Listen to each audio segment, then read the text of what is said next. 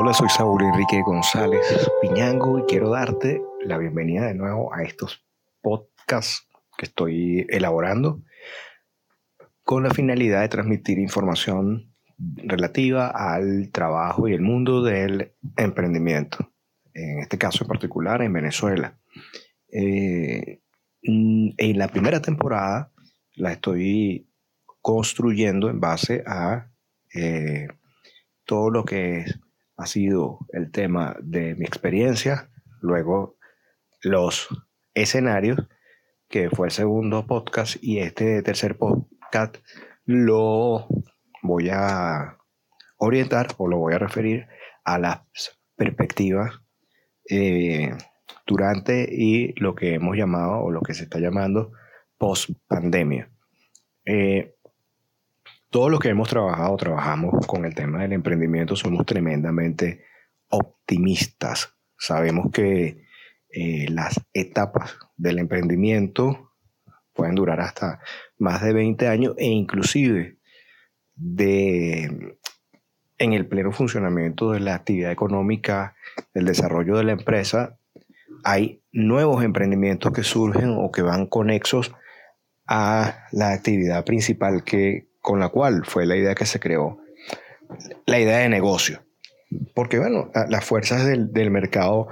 y las eh, nuevas eh, tendencias van a obligar a que necesariamente el panorama vaya ajustándose.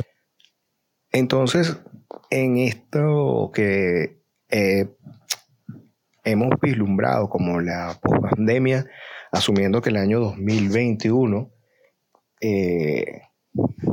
según los, las tendencias y lo que hemos estado escuchando de la primera oleada, la segunda oleada que está en marcha en este momento y después de las festividades de Sembrina seguramente vendrá una tercera oleada eh, y que esto viene acompañado con todo un proceso de vacunación masiva, pero son 7.500 millones de habitantes aproximadamente que tiene el planeta y estamos hablando de que se están distribuyendo en algunos países 10 millones, 15 millones de vacunas, países que tienen una población que supera los 40 millones de habitantes, estamos hablando de que hay un proceso que puede tomar más allá del año 2021. El proceso de inmunización a través de la vía de la vacuna contra el COVID-19 y el proceso también de, de contagios que genera algún tipo de inmunidad eh, sin embargo, lo que se quiere es que la gente no se contagie, en los casos sobre todo que son asintomáticos, porque son portadores del virus a, personas que son vulnerables, pacientes crónicos, eh, adultos mayores y otros que puedan verse seriamente afectados con el, con el COVID a riesgo letal. Eh, digo esto entonces porque las perspectivas para el año 2021 quizás incluyan un comportamiento similar al comportamiento social que se mantuvo en todo lo que fue el año 2020, es decir, restricciones, cuarentenas, confinamiento en algunas eh, zonas, ciudades, países, restricciones de los vuelos, eh, estudios del PCR, etc. Por tanto, todo lo que es el sector turismo, se va a ver seriamente afectado el año que viene, el año 2021, perdón. Eh, se va a ver seriamente afectado las aerolíneas, se van a ver afectados los eh, agencias de viajes, eh, las posadas turísticas, los restaurantes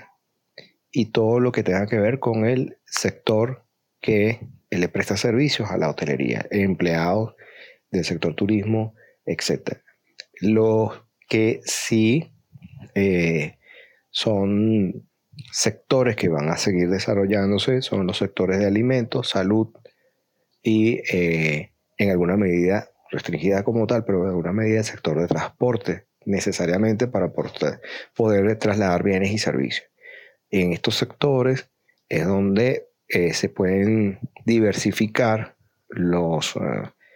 los emprendedores y en el sector de servicios, servicios sanitarios, eh, todo aquel que pueda eh, no mutar, sino trasladar su idea de negocio a fortalecer estos sectores, van a tener el año, eh, en estos años de pandemia y post-pandemia, un esfuerzo importante. En las perspectivas, particularmente en el caso venezolano, que hay sobre el emprendimiento, sabemos que hay varios tipos de emprendimientos, tenemos los emprendimientos económicos y también están los emprendimientos sociales. Hay unos que han tenido un auge importante en los, eh, en los últimos dos años como mecanismos alternativos paliativos a la situación de desabastecimiento de alimentos y de crisis alimentaria que lamentablemente por la situación económica del país han afectado fundamentalmente a los niños, a las niñas, a los adolescentes. Existen entonces organizaciones dedicadas a por lo menos eh, llevar alimentos, almuerzos a niños eh, que son una población vulnerable y que mediante mecanismos de cooperación nacional e internacional y de organizaciones comunitarias han conformado pues redes que permiten hacer llegar donativos y poder suplir las necesidades de, nutricionales, por lo menos de, los almuerzos de, algunos comedores. Organizaciones eh, que se han visto investigadas, eh, sancionadas y eh, limitadas en su funcionamiento porque hay unas restricciones legales que impiden que puedan seguir operando. Sin embargo, ya existe la estructura organizativa, ya existe un censo organizado y lo que hay es que buscar los mecanismos de cooperación adecuados para que estos centros puedan seguir funcionando. Ideas similares a esta eh, se vienen dando tanto en la comunidad de migrantes como en la comunidad nacional. Y para ello, bueno, hace falta el consenso de los factores políticos en Venezuela y de los factores eh, de las organizaciones que se han conformado en el exterior para que esta ayuda pueda llegar y ser recibida de forma adecuada, distribuida y ser canalizada de forma adecuada eh, a través de mecanismos de cooperación internacional y organizaciones como la Cruz Roja, por ejemplo, pudieran servir de puente para la, continuidad de estos programas, que eh, sin duda alguna constituyen un paliativo importante, como ya dije, y son ideas, de, son emprendimientos que generan,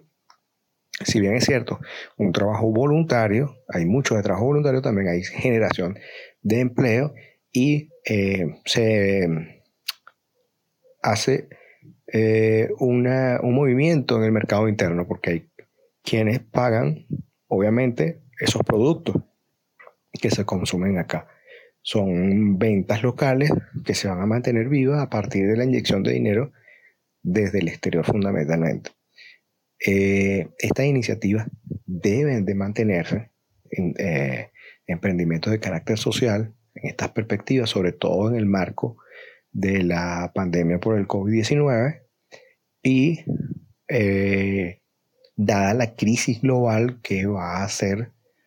sostenida a través de la muy lamentable caída del ingreso por el sector turismo, por eh, la pérdida del poder adquisitivo también de, de los venezolanos, eh, dada la caída también del, del precio del barril de petróleo, que es el principal ingreso en Venezuela. Hay un tema bien delicado que ha ido, digamos, eh, influyendo en todo lo que fue el año 2020 y también el año 2021, que es el suministro, bien sea porque las refinerías no están funcionando de forma adecuada o por las restricciones para hacer las negociaciones empresas internacionales con el gobierno de la República Bolivariana de Venezuela, que es el suministro de combustible, gasolina, gasoil, y que afecta el transporte de alimentos, afecta el transporte de los usuarios en Venezuela y que afecta eh, al, eh, incide negativamente en el costo de los alimentos, dado que el precio del combustible se tuvo que ajustar a, todavía está por debajo del precio internacional, pero sí, está ya en, dolarizado en muchos casos y hay una cantidad subsidiada en Venezuela. Sin embargo, obviamente cuando ahí se sobrepasa el cupo que estableció el gobierno nacional,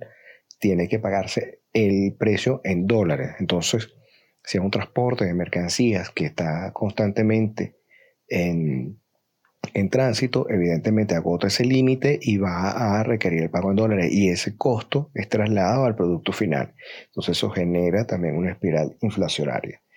Digo esto porque las perspectivas del año 2021, que todavía va a estar vigente la pandemia, no hay claro un proceso de vacunación masivo en el país. Eh, en el corto plazo se está mencionando que va a iniciarse en el primer trimestre del año 2021, habrá un escenario entonces de limitada movilidad por el tema de la restricción en el consumo de combustible, eh, el impacto que hay del consumo de combustible en los precios de los bienes y servicios y de la mercancía final, por supuesto, y la movilidad del ciudadano común, que, dada la pandemia, está bastante reducida. Eh, y dada una tercera eventual ola de, de, repunte de casos registrados y obviamente de, de, víctimas fatales, que en este momento ya supera los mil casos fallecidos en Venezuela, va a seguramente a tener un, un año 2021 en el cual los emprendedores tienen que manejarse bajo la modalidad de trabajo remoto bajo la modalidad de servicios vía encomiendas, eh, el, traslado de las mercancías y que se apoyen en el uso de Internet, de las redes sociales, de, de sus sitios web, la creación de sitios web y la reunión, las reuniones se realizarán vía plataforma streaming para poder hacer efectivo el funcionamiento de los negocios. Los negocios físicos tendrán unas restricciones tal cual se establecieron en, esto, en estos meses, con una fecha para poder operar y otras no. Y eh, el funcionamiento va a ser bastante restringido y limitado. Digo eh, todo este panorama porque el año 2021, que es ya la aspiramos a la víspera de la eh, post-pandemia, va a ser un año bastante complejo, bastante complicado, en el cual la audacia del emprendedor para mutar, para migrar, para adaptarse y para subsistir va a depender fundamentalmente de la estrategia que adopte y que pueda tener la capacidad de establecer alianzas estratégicas importantes con eh, socios, eh, con proveedores y que pueda tener una alternativa a todo lo que es el flujo o el canal de distribución. Siempre hemos hablado en Venezuela como una expresión coloquial sobre el plan B. Algunos dicen que el plan B es que se cumple el plan A. Efectivamente, hay un objetivo que está establecido en, el documento constitutivo de la empresa, que es el objetivo que persigue el negocio, y ese es el que van a tener todos los planes. Pero el plan B, en términos reales, nos referimos es, eh, o hacemos alusión al plan B, es como qué vía alternativa puedo utilizar si el el, planteamiento estratégico original no funciona. Entonces aplicamos el plan B. En, todo caso, eh, quiero plasmar con esta idea del plan A o el plan B, es que en un escenario en el cual se prevé, vamos a tener una continuidad de la situación que viene manejándose ahorita, va a depender claramente de las decisiones que tome el Ejecutivo Nacional sobre lo que a todas luces ya es una endemia, porque es un virus que se está transmitiendo ya localmente ya no es extranjero, es, de, eh, le llaman en algunos casos comunitario, este virus, eh, controlarlo, va a tener muchos factores de incidencia. La vacunación, el distanciamiento social, eh, la cuarentena, el uso adecuado de la mascarilla y las medidas de bioseguridad eh, establecidas por la Organización Mundial de la Salud. En ese sentido, el emprendedor que está expuesto no solo al virus del COVID, está expuesto a una serie de circunstancias que en Venezuela llamamos situación país, con carencia de servicios básicos eficientes, con suministro de luz que falla con frecuencia, un Internet eh, mucho más bajo que el Internet de otras regiones de, América Latina, que mm, hacen eh, mucho más difícil establecer unos mecanismos competitivos. No nos hacen menos competitivos, pero sí hacen que seamos eh, tengamos mayores horas de trabajo para un mismo resultado. Eso afecta la eficiencia. Más sin embargo, el emprendedor venezolano ha ido eh, adaptándose a esta realidad y ha ido superando estos escollos. En algunos casos contratando internet satelital, contratando plantas eléctricas, baterías eh, para las computadoras, etcétera, de manera tal que la falta de luz no les afecte, pueda tener una, una alternativa a la ausencia de servicio eléctrico. En uno de mis posts por Instagram, en mi cuenta arroba saulenrique91, eh, hice un comentario a, una, a un post de energía solar, que ya hay energía solar, residencial y en algunos casos en Bolivia, por ejemplo, hay energía solar, cocinas de energía solar que funcionan eh, muy bien. Bolivia, un país que hace algunos años no tenía ni siquiera reservas internacionales y ya tiene unas reservas internacionales aceptables, eh, eh, conforma una organización de países exportadores, de gas, tiene una grande reserva de gas, es un país que ha ido teniendo una estabilidad económica importante en los últimos años y ahora están ya trabajando con el tema de la energía solar, con la energía limpia. Venezuela, eh, que pese a todas las limitaciones que hay, tiene un sistema eléctrico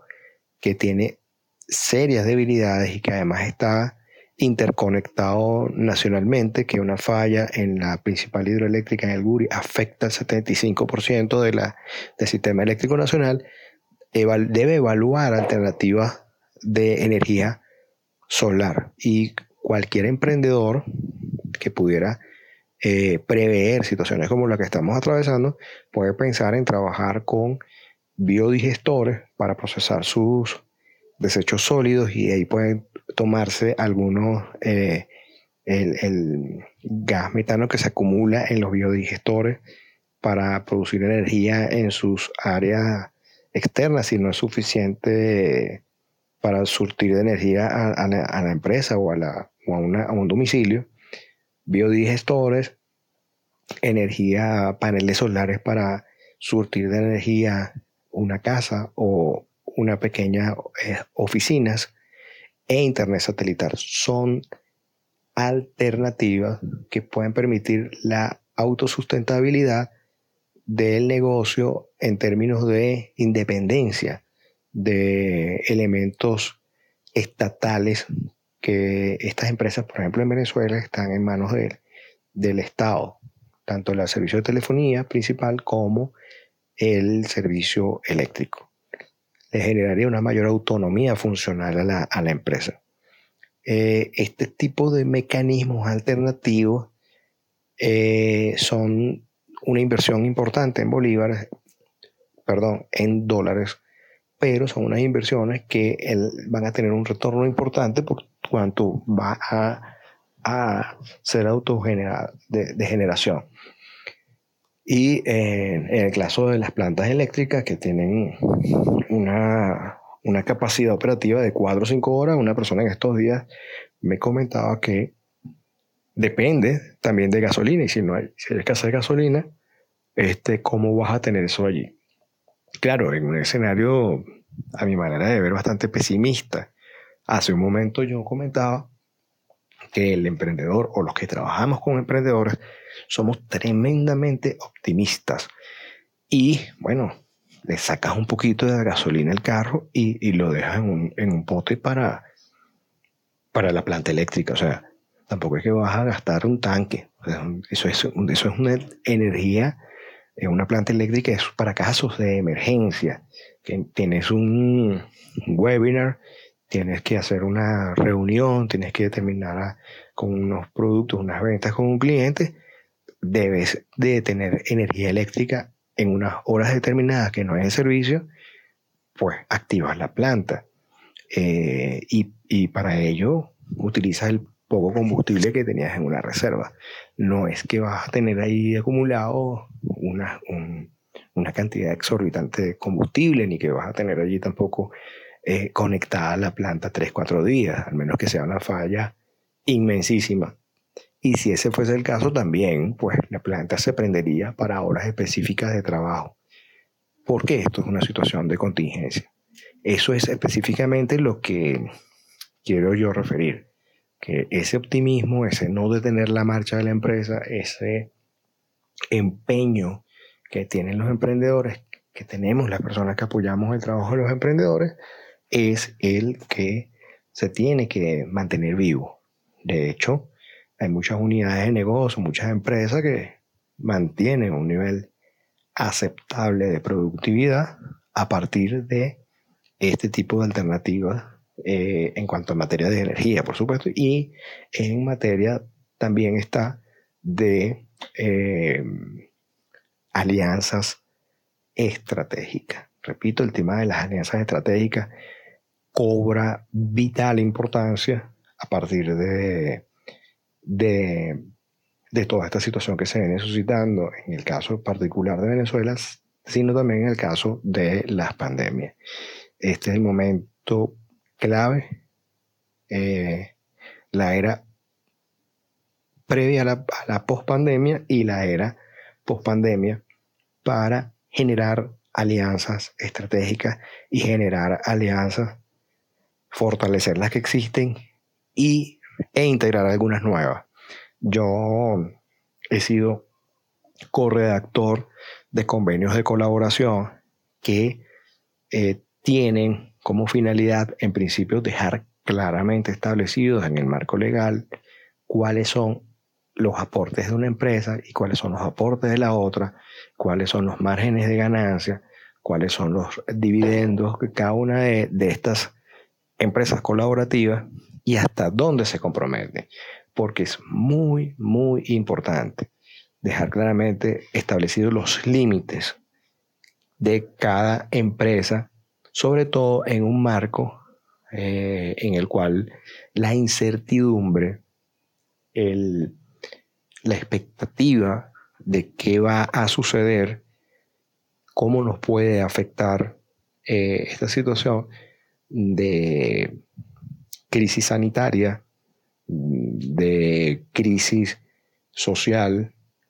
y de necesidad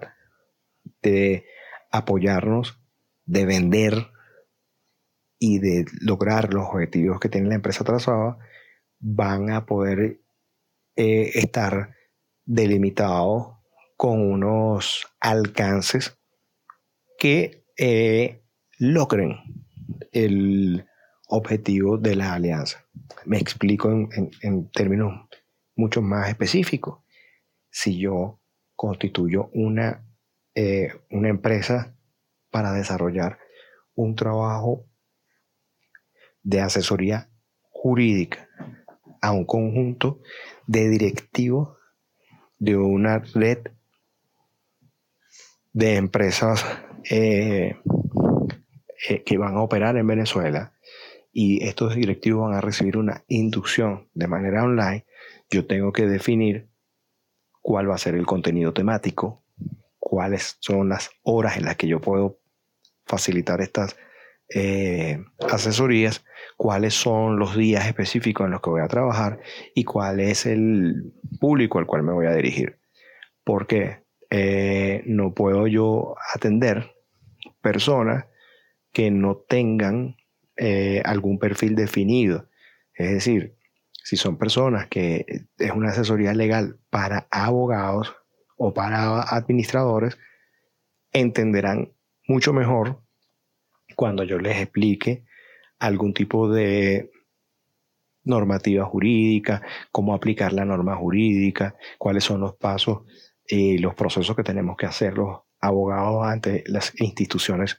gubernamentales, los lapsos procesales, etc. Si eh, estoy, me estoy dirigiendo a un conjunto de profesionales de, otras de otras áreas, áreas de la salud que no van a tener algún tipo de, de trabajo de estas características en su quehacer cotidiano, va a ser completamente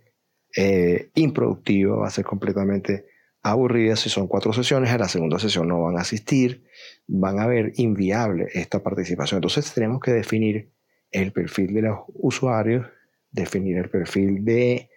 de, del trabajo que yo voy a brindar y también definir claramente cuál va a ser la remuneración y la forma de pago. Todo este tipo de cosas quedan establecidas en un convenio de colaboración o en un contrato. Llámese como se llame.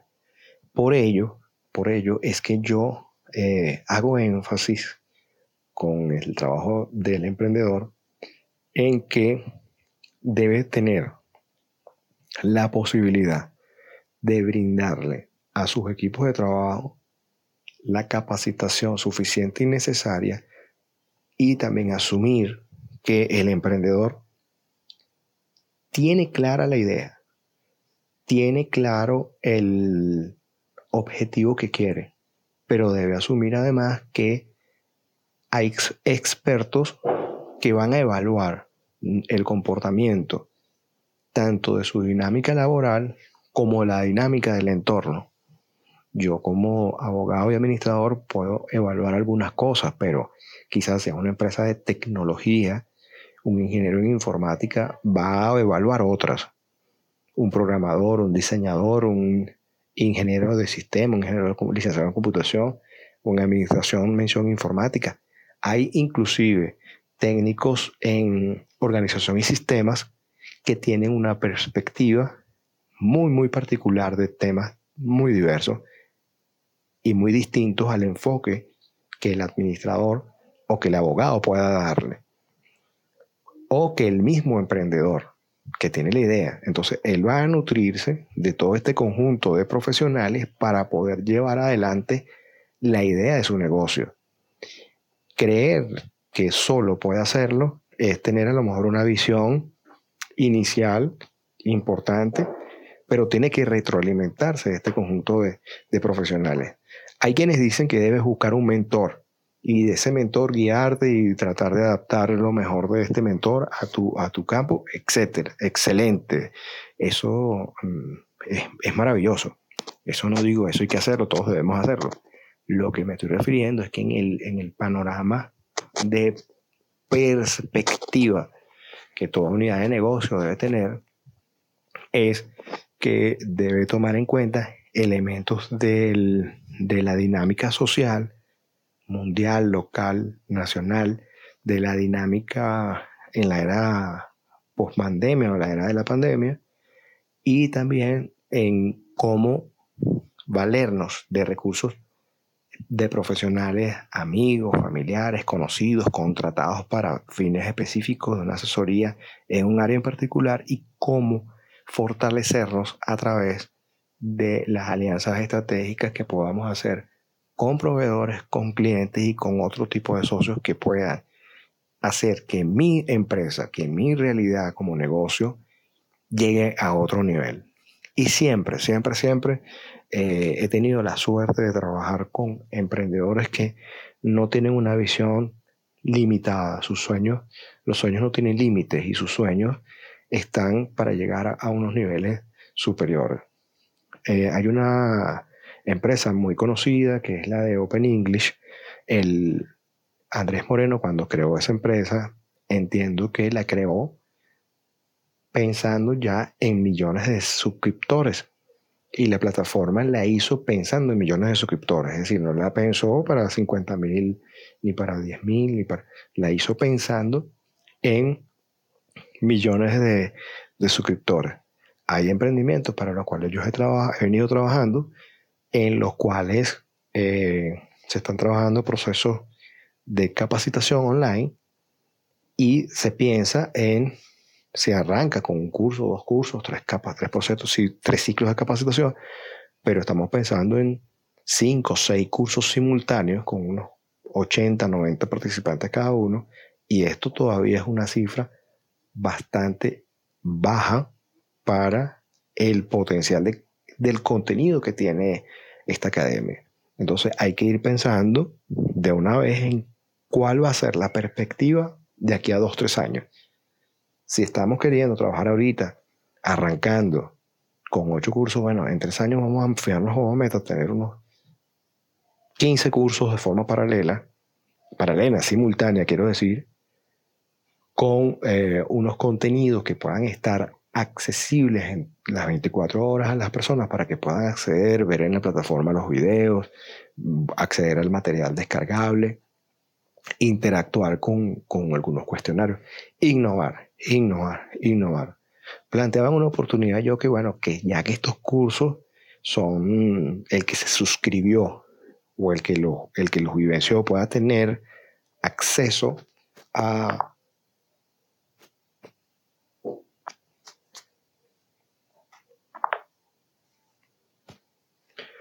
a que tenga eh, un video, un video de los, de los ponentes, pero en un formato eh, de em, realidad virtual, es uno, y el otro es un formato em, de hologramas, como hace años vi un concierto de Michael Jackson en, en holograma, bueno, ya Michael Jackson había fallecido, que nosotros podamos dentro de 10 años, dentro de 5 años, colocar en cualquier ciudad del mundo una conferencia de nuestros principales ponentes en holograma, como si estuviera el ponente allí. Esto debe existir la tecnología para hacerlo y nosotros tenemos que generar espacios para que esto pueda darse. Eh, es muy, muy importante porque va a generar la posibilidad de crecimiento de este tipo de negocios en particular, de capacitación. Sobre todo en los grandes números de personas que trabajan en algunas corporaciones. Yo estoy muy entusiasmado con proyectos de esta naturaleza porque sé que pueden tener un nivel de crecimiento importante y van a necesitar alianzas estratégicas importantes con los eh, el área tecnológica con el área de capacitación. Eh, si bien es cierto, una universidad puede tener una malla curricular excelente, puede tener una malla curricular con facilitadores o profesores de altísimo nivel y que a través de las plataformas eh, de Internet puedan tener profesores ubicados en distintas partes del mundo, alumnos ubicados en distintas partes del mundo, también es cierto que las prácticas profesionales de estos eh, alumnos tienen que hacerse en empresas serias. Eh, imaginémonos entonces alianzas con eh, empresas privadas de primer nivel que puedan estos estudiantes realizar prácticas profesionales en si es un estudiante de administración, que en el tercer semestre vaya a hacer práctica en gerencias de mercadeo, de contabilidad, que vayan a hacer eh, lo que acá en Venezuela le llaman servicio comunitario. Los estudiantes puedan hacer sus aportes, no solo de servicio comunitario, sino también prácticas profesionales en estas empresas, sus pasantías también le, llaman a esta modalidad de, estudio, en empresas donde tengan una alianza estratégica con la universidad eh, que tenga la plataforma 2.0 desarrollada plenamente. Entonces, que estos estudiantes puedan hacer su pasantía en universidades y en instituciones públicas serias, no solo eh, desde el punto de vista presencial, sino de forma remota, que puedan de forma remota un estudiante ubicado en la ciudad de Mérida, en Venezuela, o en la ciudad de Maracaibo, en el estado Zulia, hacer unas prácticas profesionales con una empresa ubicada en el estado de la Florida de los Estados Unidos o en una empresa ubicada en Barcelona, en España. Este tipo de prácticas profesionales pueden desarrollarse de forma remota perfectamente bien si se estructuran unas alianzas estratégicas importantes. Lo he planteado también en algunos ciclos de capacitación de curso. Eh, tenemos el proceso de, interacción, de entrega de, tareas, entrega de... Pero, ¿cómo puedo yo formar integralmente una persona si no le doy la posibilidad de ejercer o de tener una simulación de gerencia o una simulación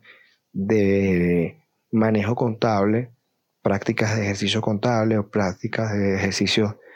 eh, de laboratorio con una experiencia real, una experiencia de campo real, en el caso del 2.0, una experiencia real de manejo de grupos o de manejo de, de dinámicas con empresas reales. Entonces, estas alianzas estratégicas son fundamentales tejerlas, mantenerlas, sostenerlas, alimentarlas, hacerlas crecer, porque va a tener beneficio tanto el, formando las empresas, en el caso de las empresas de capacitación, por supuesto, las, las empresas que reciben el formando, la, la universidad o la academia online, o, y el participante, por supuesto. Entonces, hay un proceso aquí de retroalimentación, de crecimiento, de aprendizaje, pero también no solo más allá del, hecho de, las empresas y de la capacitación, estamos hablando de eh, una empresa de cualquier índole necesita alianzas estratégicas y con proveedores, alianzas estratégicas, con los clientes, alianzas estratégicas, con la cadena de, de distribución. Esto es lo que le llaman el método CAMPAS, tenerlo claramente definido y tener esta, este, esta línea eh, bien fortalecida con eh, el estudio de las variables. Todos los que hemos visto estadística, hemos estudiado estadística, sabemos que tenemos que hacer un estudio de todo. O sea, nosotros no solamente estudiamos cuando pasamos por la universidad, tenemos que estudiar todo, estudiar desde el marketing, desde la, la data que me arroja Google Analytics, la data que me arrojan los pixels de Facebook, de Instagram, las variables que me dan las redes sociales, todas, y cómo interpretarlas, haciendo los respectivos cruces, hablando con los licenciados de mercadeo para que estos nos den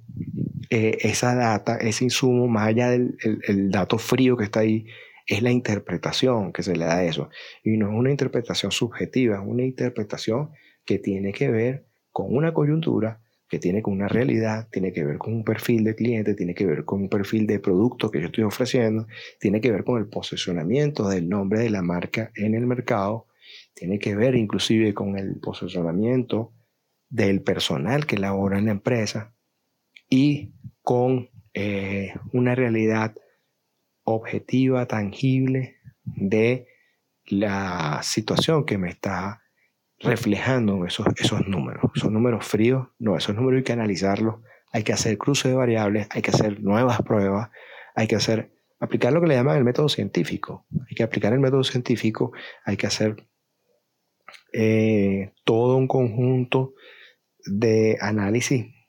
multidisciplinario, es decir, que se reúnan los eh, expertos en cada área y aporten su interpretación de estos datos, porque este análisis es el que va a permitir hacer los ajustes a tiempo para la mejora continua. Eh, esto es parte de la perspectiva que se vislumbra de cara a una situación previa a la pandemia, a, la previa a, la, a lo que esperamos sea la era post pandemia, que no se vislumbra en el corto plazo desde mi, desde mi, desde mi punto de vista, y el análisis situacional que debe responder la dinámica de toda empresa. De toda empresa hice un énfasis importante en lo que ha sido mi experiencia en los últimos meses de interpretación de, la, de los ciclos de capacitación por mi estudio de maestría y por otros proyectos que he estado trabajando, pero eh, concretamente con el tema de, de, la, de las diversidades de las empresas y cómo está viéndose el panorama, eh, que no es muy alentador, pese a que somos optimistas, es el de poder tener siempre, siempre, siempre un estudio eh, de las variables, de la interpretación de esas variables, del cruce de las variables que nos arrojan las estadísticas, porque ello va a permitir hacer los ajustes, como dije hace un momento, de las alianzas estratégicas. Eh, las alianzas, yo insisto, deben siempre fortalecerse sobre la base de la confianza. Y hacer ajustes implica necesariamente el de la mejora continua. Las relaciones se fortalecen, se solidifican y se construyen permanentemente. La confianza es, digamos, la, el tuétano, es la esencia de, de este tipo de cosas de este tipo de relaciones. Entonces las eh, alianzas estratégicas se basan en la confianza mutua y en el respeto a la, al análisis crítico y el respeto, por supuesto, a la, al fortalecimiento de unas relaciones basadas en el derecho que tiene eh, la contraparte a poder tener la libertad de acertar y también de equivocarse. Pero estos errores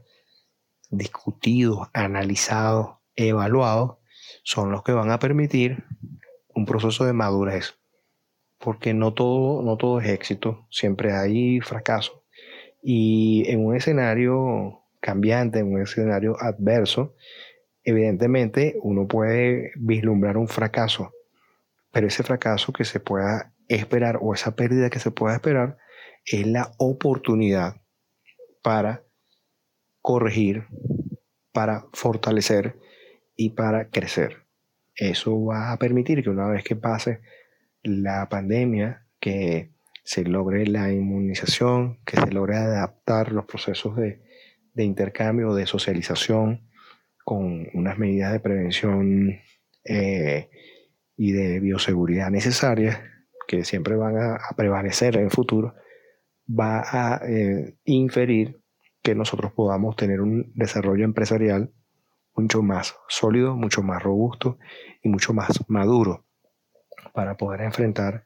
situaciones de comercialización más agresivas, más eh, certeras, con unas eh, alianzas estratégicas, con unos socios estratégicos que van a eh, buscar siempre el beneficio de todas las partes, no solo el beneficio individual, no solo el de eh, beneficio propio, sino el beneficio mutuo. Y para allá es donde se deben orientar las, empresas, hacer fortalecer las alianzas estratégicas e inclusive ir, ir incorporando nuevos actores en esas alianzas estratégicas. Yo tengo, por ejemplo, una empresa de comercialización de, ropa. Ya tengo claramente definido mi público objetivo, ya tengo claramente mis proveedores. Debo establecer una alianza estratégica entonces con una cadena que me permita distribuir de forma eficiente, a bajo costo, los productos, hacérselos llegar a mi cliente final. Y esto eh, va inclusive a tener una, serie de pasos que van desde cómo traslado la mercancía desde la fábrica que no es mi fábrica, yo soy el que la comercializa, desde la fábrica hasta el punto de la cadena de distribución y cómo después ese proceso de la distribución se va a efectuar en los términos más ágiles. Pero habíamos hablado o me había visualizado desde, la, desde el esquema de la persona que, que desde la empresa que distribuye. Llámese como se llame, la empresa que distribuya. Pero, ay, ¿cómo sale la mercancía de la fábrica hasta, hasta quién me garantiza a mí que van a llegar las mismas cantidades de piezas que salen de la fábrica al sitio donde se distribuye? ¿Quién me garantiza a mí que la calidad de, de las piezas no va a ser otra? O sea, debe haber un control, un proceso en ese control de calidad de la distribución, etc. Ese tema es un tema bien particular que estaré analizando, estaré conversando en un próximo podcast. En este que he estado ya desarrollando una idea general de las perspectivas y de todo el panorama de la era post-pandemia y previo a la post-pandemia, que parece ser el año 2021, eh, he querido mostrar o hablar de la importancia que tienen las alianzas estratégicas en todo el proceso productivo, sobre todo en una, una etapa en la cual el distanciamiento social debe ser la y las medidas de bioseguridad deben ser las normas supremas para garantizar eh, la salud de la empresa y de nuestros, nuestro personal. Es todo por el momento, estamos hablando en un próximo podcast.